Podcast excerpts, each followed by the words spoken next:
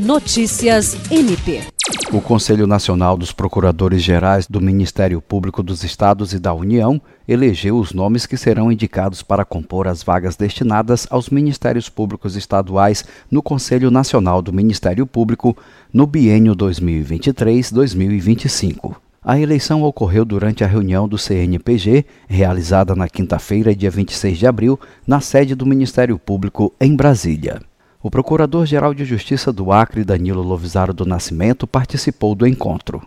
A reunião foi presidida pela presidente do CNPG, Norma Cavalcante, que encaminhará a lista com os nomes dos três indicados à presidência do Senado no prazo de dez dias para que possam ser sabatinados pela Comissão de Constituição, Justiça e Cidadania e apreciados em plenário pelos senadores. As datas das sabatinas serão determinadas posteriormente pelo Senado. Jean Oliveira, para a Agência de Notícias do Ministério Público do Estado do Acre.